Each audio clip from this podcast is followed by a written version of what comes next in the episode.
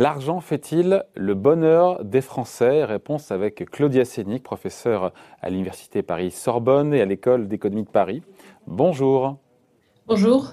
Merci d'être là en direct avec nous. Vous publiez avec euh, Daniel Cohen Les Français et l'argent chez, euh, chez Albin Michel. Euh, ça fait plus de 30 ans que les Français broient du noir.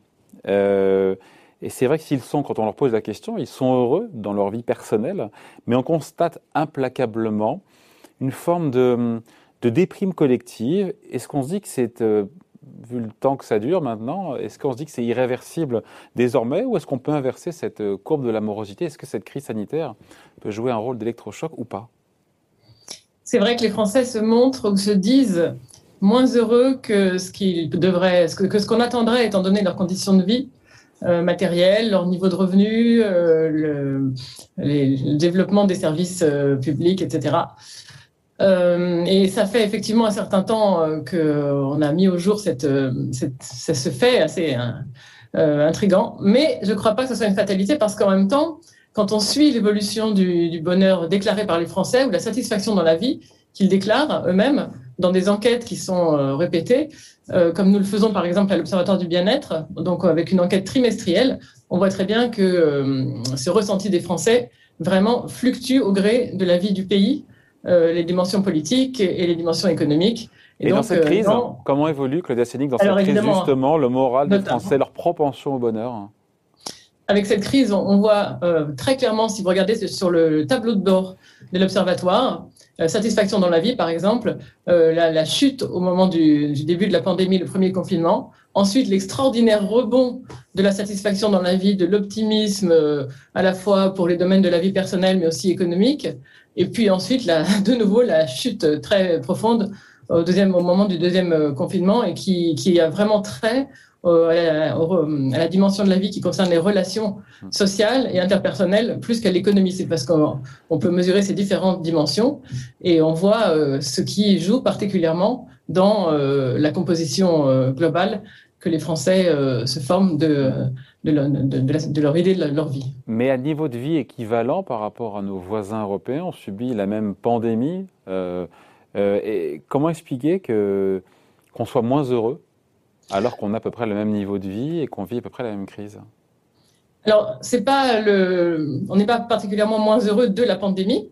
Ça, je pense pas que la réaction à la pandémie soit, soit particulièrement euh, vive et négative en France par rapport à d'autres pays.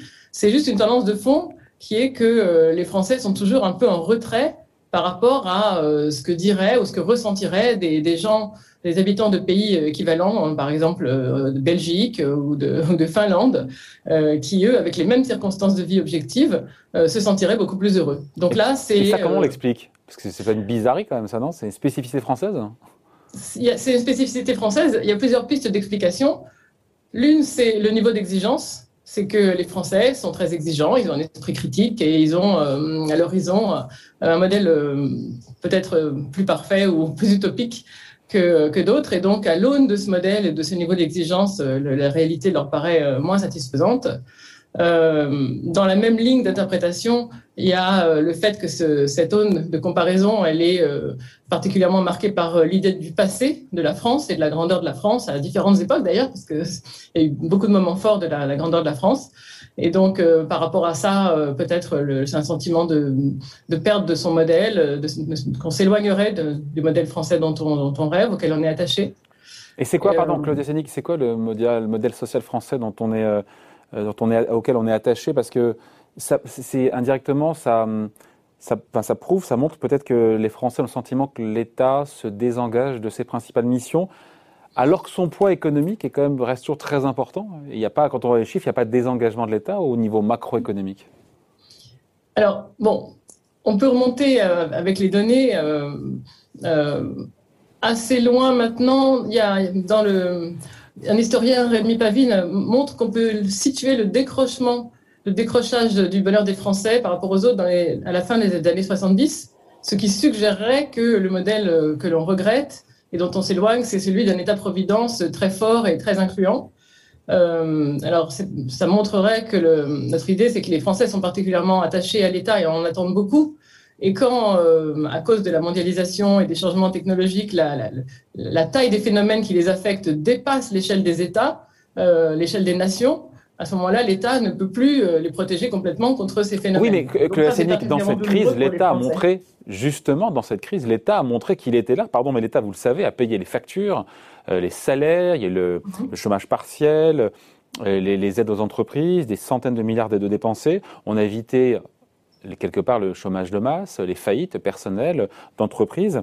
Ça devrait rassurer les Français, justement, bah, que, sur la capacité de, de réassurance de l'État. Exactement. En fait, l'État, euh, enfin en, France, mais aussi dans, dans, les autres pays de l'Union européenne et même aux États-Unis, a vraiment soutenu l'activité à bout de bras, les revenus euh, d'activité, même si l'activité elle-même était en berne. Euh, et l'Europe à l'échelle européenne a montré que euh, la Banque centrale, par exemple, était capable de financer ces dépenses des États pour euh, ne pas sombrer dans la crise, essayer de traverser cette crise. Donc vous avez raison. C'est peut-être pour ça qu'on voit dans la dernière enquête, le, vous savez, le, baromètre de la confiance du CEVIPOF, on voit euh, un rebond de la confiance déclarée par les, gens qui sont enquêtés dans les institutions françaises, ce qui est tout à fait exceptionnel. Normalement, on appelle parfois ce baromètre le baromètre de la défiance en ce qui concerne les Français. Euh, donc, euh, effectivement, l'État, ça pourrait redonner confiance euh, aux Français dans l'État et redorer un peu le blason de l'Europe. Oui, de l'Europe, parce qu'encore une fois, si l'État a payé les factures, il fallait bien qu'il y ait de l'argent, et c'était l'argent, c'est l'argent de la BCE. Voilà. D'un autre côté, évidemment, cette pandémie, comme son nom l'indique, c'est une épidémie mondiale. Et ça incarne un peu de manière emblématique les dangers que l'interdépendance de la France par rapport au reste du monde fait peser sur, euh, sur, sur chacun et euh, le fait qu'on ne peut pas euh, surmonter ces problèmes de manière locale. Donc c'est à double tranchant en fait. Est-ce que les Français, j'en reviens au livre, hein, Les Français et l'argent, chez, chez Albin Michel, est-ce que les Français ont toujours un rapport compliqué à l'argent? C'est une vérité intangible, ça? C'est assez étonnant dans ce chapitre sur les Français, le bonheur et l'argent, qu'on a écrit avec Yann Algan et Elisabeth Besselet. Euh, on, découvre que euh, la France, qui se pense être un pays où euh, la culture, la dimension symbolique de l'existence, les statuts, etc., ont plus d'importance que la vie matérielle qui, elle, est mesurée par, l'argent, la France se, découvre, en fait, particulièrement dépendante du revenu. C'est-à-dire que dans l'équation de satisfaction dans la vie, dans tout ce qui pèse dans, dans la jeunesse de la satisfaction dans la vie, on découvre que le revenu pèse plus lourd en France que dans les autres pays. Donc là encore, c'est peut-être parce que les Français sentant que l'État ne peut plus complètement les protéger et qu'on n'est plus complètement dans un modèle français de solidarité et de, protection, eh ben, il faut désormais plus compter sur ses propres ressources. Et à ce moment-là, c'est une sorte de matelas de sécurité monétaire. Le bonheur, pardon, je vais vous paraphraser, mais le bonheur individuel des Français est très dépendant de l'argent dans l'absolu ou en relatif par rapport aux autres pays européens? Ah bah les deux, toujours les deux. En fait, ça, c'est vraiment euh, presque le sujet de ce champ de recherche sur le bien-être subjectif. C'est de se demander comment l'argent euh, compte dans le bonheur. Déjà, est-ce qu'il compte? Réponse est oui. Euh, mais après, est-ce que c'est l'absolu ou le relatif? Est-ce que ce qui compte, c'est ce, que, ce, que je, ce que je gagne et mon niveau de vie ou la comparaison par rapport à un groupe de référence qui est pertinent pour moi? Et la réponse, c'est que les deux, les deux comptent beaucoup. Comment vous mesurez ça? Pas spécialement en, France, plus qu'ailleurs d'ailleurs, le relatif, hein, les comparaisons, etc. Ça compte énormément. On, se compare toujours à son voisin, évidemment. Mais comment est-ce qu'on mesure ça? Comment vous faites pour mesurer tout ça de manière statistique? Alors, il y a plein de manières. Euh, la première chose, je veux dire, on, regarde d'un côté le bonheur que déclarent les Français et d'un autre côté tout ce qu'on peut mesurer et qui est lié. Donc, on peut par exemple mesurer le revenu des gens à qui potentiellement on se compare, ses voisins ou c'est les gens qui font la même profession avec le même niveau d'éducation. Euh, et on regarde si euh, ce, niveau de, étant donné que en, neutralisant l'effet de mon propre revenu, est-ce que l'effet, le revenu de mon groupe de référence a un impact sur ma satisfaction? La réponse est oui. L'impact est souvent négatif, ça montre qu'il y a des comparaisons. Euh, on peut aussi, euh, il y a ce qu'on appelle des expériences naturelles, c'est-à-dire qu'ils se font toutes seules. Par exemple, en Norvège, depuis 2001, les revenus imposables de tous les citoyens sont facilement accessibles et consultables en ligne par tout le monde. Ben, quand ça, ça s'est fait, quand ça a été mis en ligne, ça a créé un énorme choc de comparaison et ça fait baisser le bonheur de, ceux qui étaient les plus pauvres. QFD. Heureusement, cette base-là n'existe pas en France. Euh, donc le français, pardon, Claudia Sénic, il est matérialiste à vous écouter. Je ne suis pas sûr qu'on se voit tous ainsi, mais euh, parce que la richesse personnelle, vous nous dites, est une des clés du bonheur des Français. C'est ça qui ressort. ah, Ça ne veut pas dire qu'on est uniquement matérialiste, ça veut simplement. On est plus qu'on l'imagine. Plus qu'on imagine, ouais.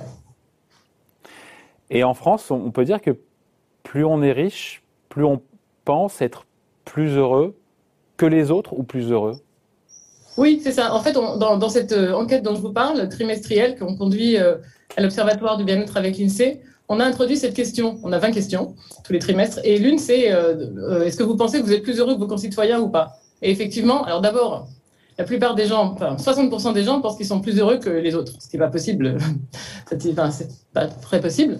Euh, et effectivement, c'est lié au niveau de revenu euh, de, la personne qui répond et de la, position de son revenu. Donc bien sûr, si on, a l'impression que souvent que le pays ça va pas trop bien, l'économie on est un peu inquiet, mais soi-même on se débrouille. Hmm. Après, euh, aujourd'hui on est on est plus riche que dans les années 60 ou 70, et hmm. pour autant on n'est pas plus heureux. Ce qui est vraiment étonnant, c'est que dans cette enquête, toujours, désolé, je me demandais justement si le, pessimisme français était lié à cette nostalgie dont on a parlé juste avant.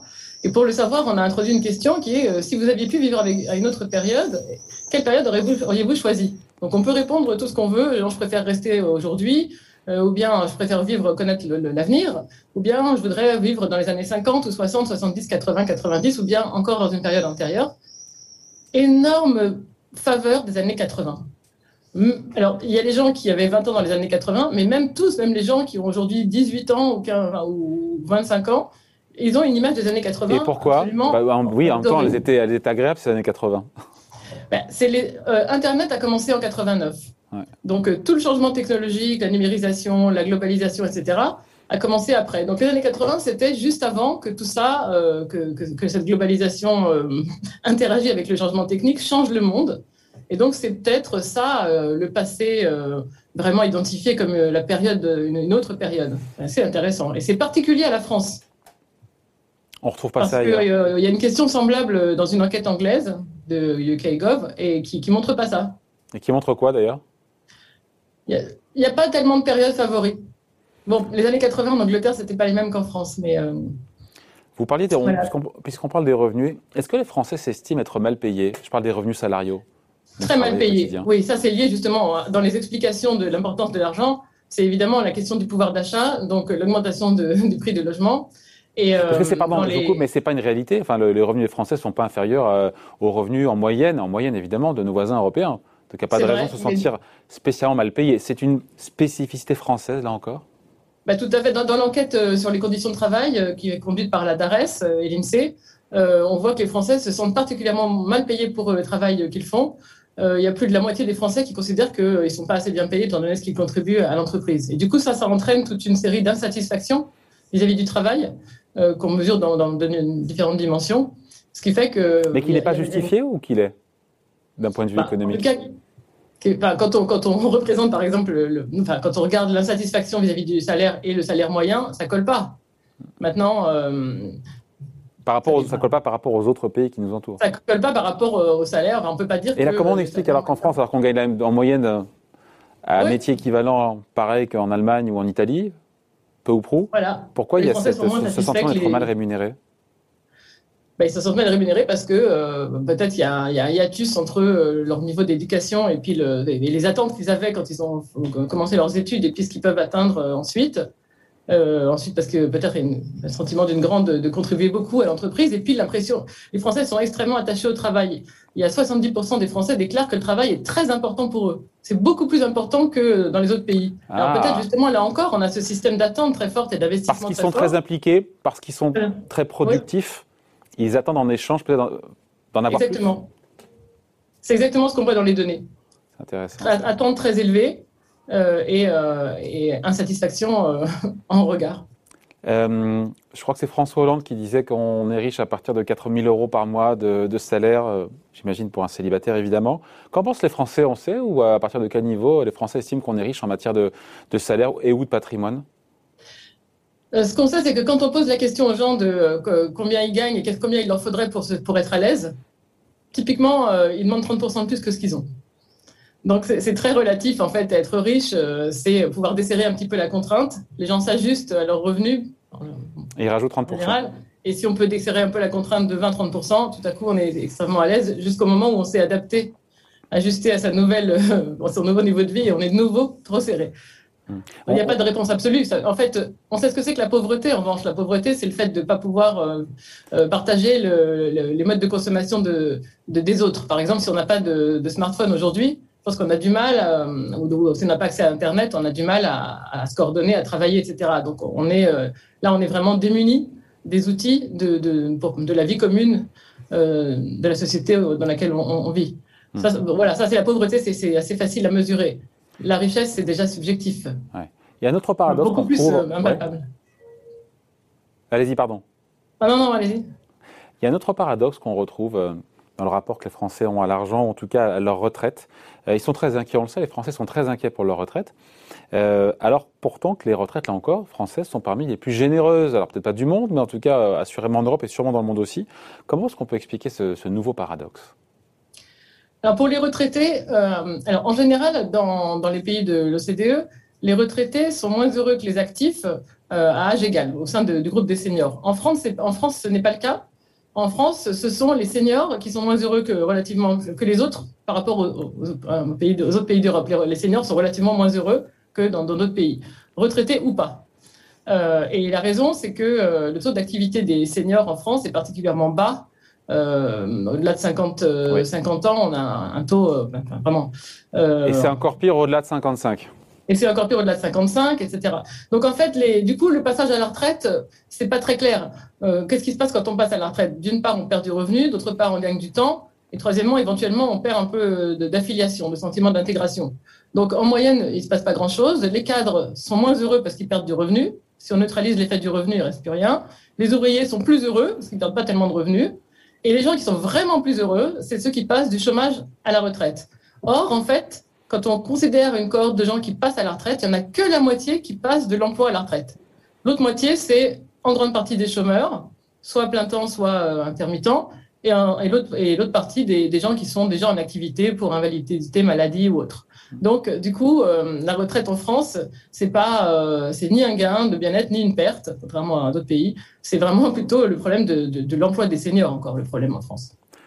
autre euh, rapport compliqué qu'entretiennent les Français avec l'argent, s'agissant du, sport. Dans le bouquin, vous en parlez. c'est vrai que Mbappé ou Neymar gagnent des dizaines de millions d'euros par an de salaire. Ça leur pose aucun problème aux Français. Par contre, si on gagne le même argent et qu'on bosse dans la finance, ça, ça passe pas. Exactement. Or, les deux domaines que vous avez cités sont les domaines dans lesquels les très très très hauts revenus euh, se sont accumulés euh, depuis les années 80. Euh, alors la raison, c'est il y a plusieurs raisons possibles. La première, c'est que en fait, les, tout l'argent du sport quasiment va aux joueurs, parce que les clubs sont en concurrence les uns avec les autres pour attirer les joueurs. Pas sur les transferts, sur les revenus. Les transferts sont pour les clubs. Hein. Euh, après, les salaires des joueurs, euh, enfin, là, ce, qu'on, ce qui est montré dans ce chapitre, hein, que j'ai pas écrit, mais, Luc Arondel et Richard Duhautois, c'est que le, l'argent arrive dans la poche des joueurs et un petit peu des entraîneurs, et pas des clubs. Les clubs euh, sont, sont pas riches. Donc du coup, on a l'impression que c'est pas une structure, c'est pas l'entreprise, il n'y a pas d'exploitation, ce sont les joueurs eux-mêmes ceux qui performent. Donc ça, c'est une explication. L'autre, c'est que euh, les joueurs de foot sont des gens qui, euh, qui excellent dans leur, euh, dans leur agilité, dans leur, dans leur performance. Et, et donc, c'est des stars en quelque sorte au sens littéral, c'est-à-dire des étoiles, quelque chose qui relève presque d'un demi-dieu. Et donc, du coup, on en a besoin en fait. Il y a toujours eu les princes et les princesses des contes de fées, la mythologie, les stars d'aujourd'hui. Ça fait rêver et ça, ça structure un peu l'ensemble des possibles. Il faut qu'il y ait du rêve pour accepter ces, du rêve. C'est tombereaux d'euros de millions d'euros. Euh, juste avant de se quitter, euh, Claudia Sénic, est-ce qu'on peut dire que le Covid, euh, question, hein, je ne sais pas, peut ou pourrait changer le rapport qu'ont les Français, qu'entretiennent les Français avec l'argent? Le Covid a fait naître pas mal d'utopies sur la manière dont on va vivre dans le monde d'après, avec l'idée qu'il faudrait accorder plus d'attention à d'autres domaines, qu'il faudrait relocaliser, que l'écologie serait primordiale et la recherche, etc. Et puis qu'il faudrait changer peut-être pas le rapport à l'argent, mais euh, la répartition des, revenus et la valorisation des différentes activités de la vie. Évidemment, euh, l'hôpital, la santé, euh, mais tous ces services publics auxquels on s'est rendu compte qu'on tenait énormément, tous ces gens qui sont en première ligne et qui contribuent énormément, donc qui ont une valeur sociale qui est très très forte. Donc c'est peut-être la valorisation, y compris monétaire, des activités qui, qui va être repensée. Bon, voilà, en attendant, les Français, l'argent, six nouvelles questions d'économie contemporaine, sous la direction de Daniel Cohen, l'économiste, et de Claudia Sénic. C'est aux éditions Albin Michel. Merci d'avoir été avec nous, Claudia Sénic. Merci beaucoup. Au revoir.